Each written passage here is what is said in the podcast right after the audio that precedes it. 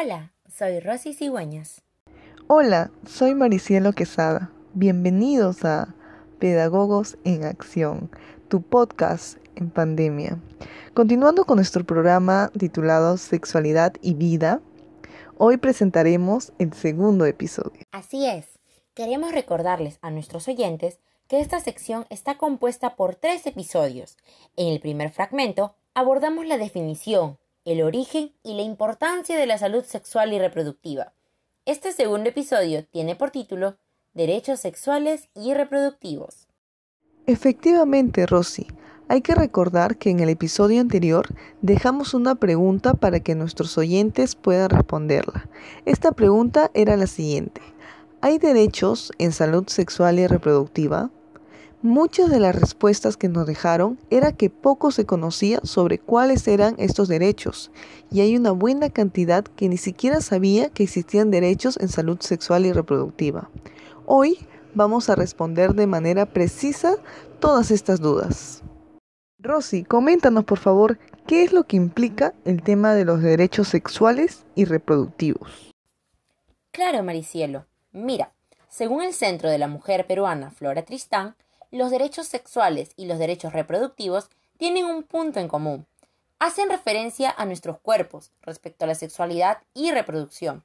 Y tomando en cuenta que nuestro cuerpo es un territorio individual, es muy importante que nuestras decisiones sean autónomas e informadas, y éstas sean respetadas por el Estado y las demás personas.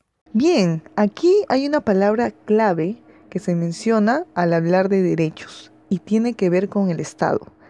¿Qué tiene que ver el Estado con esta situación? ¿Existe alguna norma jurídica que avale la salud sexual y reproductiva? Efectivamente, estimada Maricielo.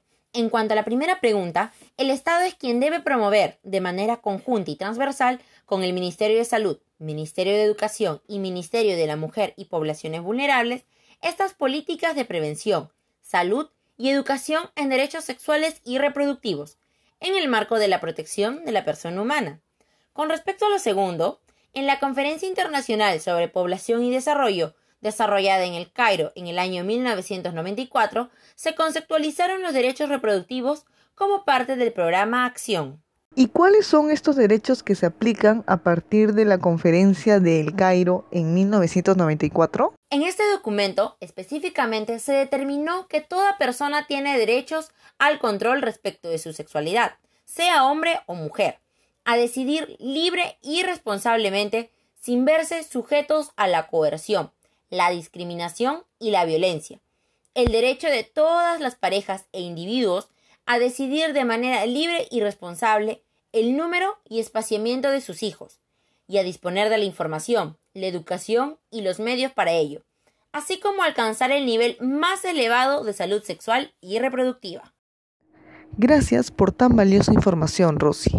No hay que olvidar que una institución tan importante como lo es la Asociación Mundial de Sexología menciona algunos derechos sexuales, como el derecho a la libertad sexual, a la autonomía, integridad y seguridad sexuales del cuerpo, a la privacidad sexual, al placer sexual, a la expresión sexual emocional.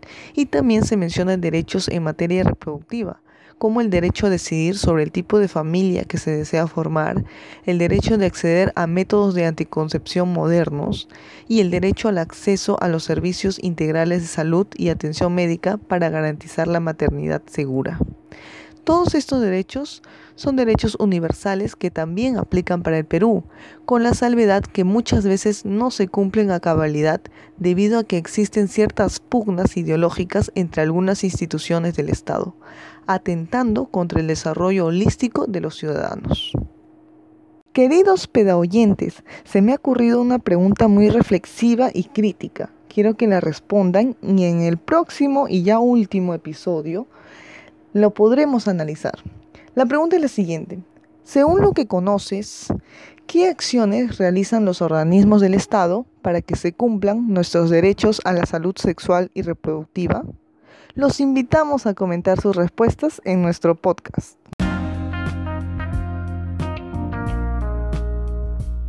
No hay tiempo para más.